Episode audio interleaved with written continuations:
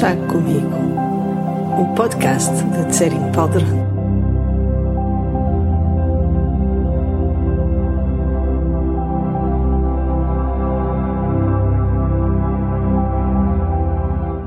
Estes episódios de podcast são chávenas de chá que eu partilho com os meus amigos, as pessoas que se conectam comigo e com a minha maneira de explicar o Dharma, com o meu entusiasmo pela vida, com os meus momentos de insustentável ternura.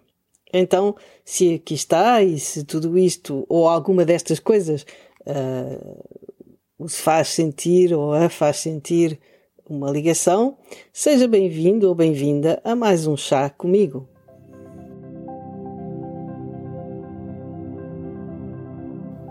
No momento em que as bebidas quentes são recomendadas, as minhas chávenas de chá já não são só agradáveis, são também profiláticas.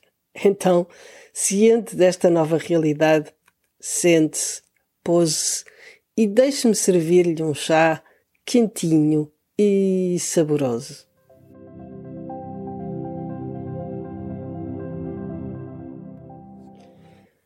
Há um ano atrás, neste podcast, publiquei um episódio que se chamava A Minha Vida Tem uma Vida Própria e em que eu falava da avaliação que costumo fazer no início de cada ano. Hoje, no início de 2021 e depois de alguns meses de silêncio, quero voltar a estes chás e partilhar consigo, caro amigo ou amiga, algumas constatações.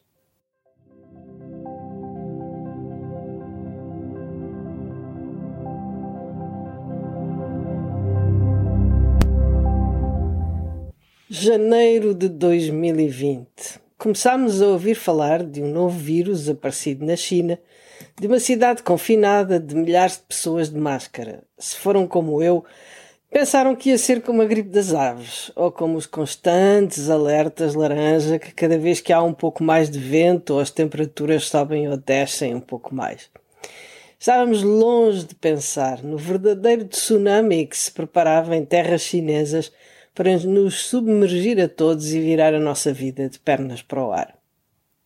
E aqui estamos nós, um ano depois, em mais um confinamento geral para mais duas ou quatro semanas ou mais de prisão domiciliária, como diz uma amiga minha. Há quem chame isto o novo normal, eu francamente não me habituei. Claro que já começo a ter o reflexo de verificar se tenho máscara cada vez que saio de casa. Na verdade, nem sempre e de vez em quando olho à minha volta e contemplo com estranheza os rostos mascarados de todos os que me rodeiam. E durante um breve instante de desorientação, pergunto-me se somos figurantes de algum filme futurista ou se estarei a sonhar. Mas a realidade a afirmar-se todos os dias e muitas das coisas que nos pareciam garantidas e imutáveis há um ano atrás têm-nos sido negadas nos últimos meses.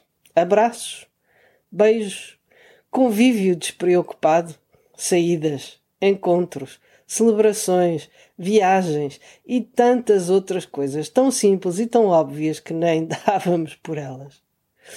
Há um ano atrás, no meu episódio de podcast, eu dizia. No outro dia, um post do Facebook mostrava um gráfico o valor que damos às coisas. Se numa escala de 1 a 10, antes de as termos, lhe dermos 6, depois de as possuirmos, damos-lhes 3 e quando as perdemos, 9. Este fenómeno é bem conhecido de todos nós. Tudo o que damos por garantido desvaloriza aos nossos olhos. É irónico que algo que sofremos para obter e que vamos amargamente lamentar quando perdermos, nos dê tão pouca felicidade enquanto está presente. E isso apenas por estarmos tão inconscientes da sua impermanência. Então, quanto mais percebermos que tudo é passageiro, que tudo muda e nada é garantido, mais valor daremos ao que possuímos neste momento e finalmente mais aproveitaremos a vida. Pois é. Era isso que eu dizia nessa altura. E agora, na verdade, em tom de brincadeira, digo aos meus amigos com quem não me tem sido permitido conviver, éramos felizes e não sabíamos pois nenhum de nós sabe quando poderemos voltar a abraçar-nos. Se há coisa que tudo isto nos tem ensinado, é mesmo que tudo pode mudar a qualquer instante, sem aviso prévio, e que por conseguinte precisamos de aproveitar cada segundo de cada momento sem nunca darmos por garantida coisa alguma. Eu sei que esta afirmação soa sempre um pouco estranha, assim entre o pouco entre o poético e o apocalíptico entre o Carpe Diem, inspirado do Clube dos Poetas Mortos, e os filmes de cenários futuristas e catastróficos. Mas nem uma coisa nem outra. O que precisamos de fazer é muito mais banal e, ao mesmo tempo, muito mais difícil. Consiste basicamente em revermos as nossas prioridades, olhando para o que é realmente importante na vida e depois saborearmos cada instante. Saborear. Sim, sim, há momentos que queremos saborear. Absorver por todos os poros dos nossos sentidos, mas há outros que queremos passar à frente em velocidade acelerada. Porém, a estratégia que nos salva é sempre a mesma. Viver um instante de cada vez. Tenho a certeza de que já lhe falei de Guilherme, o amigo de Saint-Exupéry, piloto e autor do Pequeno Príncipe, mas deixe-me relembrar-lhe a história que é uma das minhas preferidas. Guillaume era também piloto, transportando o correio entre a Europa e a América. Um dia foi apanhado numa tempestade e forçado a aterrar nas neves dos Andes. Enrolado nos sacos do correio que transportava, esperou 48 horas que os aviões de reconhecimento o encontrassem, mas em vão. Sem víveres nem roupas adequadas para se proteger do frio, a sua única hipótese de sobrevivência era caminhar para não morrer de frio. Caminhou cinco dias e quatro noites sem parar, até que, exausto e quase no limite das forças, escorregou e caiu. Faltava-lhe coragem para continuar e deixou-se ficar, tentando ceder ao desejo de adormecer. Deixar-se morrer de frio, ao que parece, pode ser tentador nesta situação, pois é fácil adormecer e não acordar mais.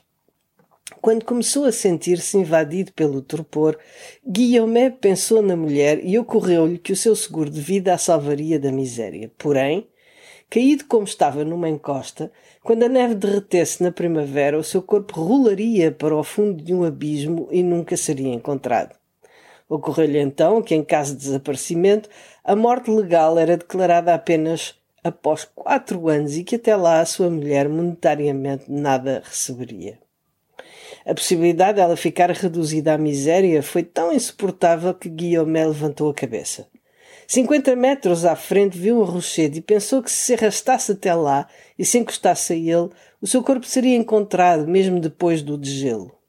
Então, graças a um esforço sobre-humano, levantou-se. Depois de estar de pé, Guilherme caminhou mais três dias e duas noites e foi finalmente encontrado e salvo.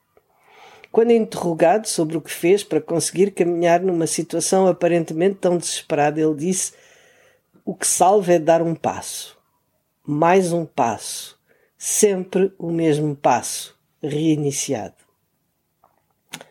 Ele confiou que o mais difícil foi controlar a sua mente e as suas infindáveis especulações. Por isso, para poder continuar, teve de concentrar-se apenas em dar um passo de cada vez. Assim, quer o momento seja de felicidade intensa, de grande dificuldade ou aparentemente banal, aprender a reconhecer o seu caráter único e vivê-lo instante a instante é sempre o que nos salva. Uma outra dica quando enfrentamos situações difíceis consiste em não deixar que a dificuldade ocupe a nossa mente por completo. Um exemplo disso, que eu também gosto muito, é o exemplo de Vidyamala Birch, fundadora da Breathworks e dos programas de gestão da dor através de mindfulness. Ela conta que um dia, no meio de uma intensa dor física, depois de um desastre de automóvel e enquanto estava numa cama de hospital, por um instante a sua atenção foi cativada pela luz que entrava no quarto e o toque macio dos lençóis da sua cama. Naquele momento a dor estava presente, mas estavam também presentes outras sensações e algumas delas eram bastante agradáveis. Certamente já experimentou, talvez em algum momento da sua vida, dar o um passeio, por exemplo, num dia em que tudo correu mal. Um daqueles dias para esquecer. e notar por um instante como o sol brilha por entre as folhas das árvores, que o mar está particularmente azul, ou como aquela pessoa que acabou de cruzar na rua parece feliz. Reconheça a beleza, respire fundo. Cada momento é composto por tantas coisas que podemos de facto optar por nos concentrarmos em algumas mais do que em outras. O ano passado, como sempre acontece, estava longe de imaginar que um ano depois estaria onde estou. Porque apesar de tudo, em 2020 aconteceu muita coisa. Como resultado da minha experiência anterior, sei que daqui a um ano, na minha avaliação de 2022, estarei a dizer o mesmo e que muitos desenvolvimentos inesperados e surpreendentes me esperam nos próximos meses. Mas o segredo é sempre viver um momento de cada vez e saborear o doce e o amargo, o ácido e o salgado, afinal, são todos sabores. Respire fundo. Pose-se no agora. Como se não tivesse havido ontem, como se não houvesse amanhã. Sinta o espaço à sua volta. Não compare com o passado. Não projete o futuro. Relaxe no instante.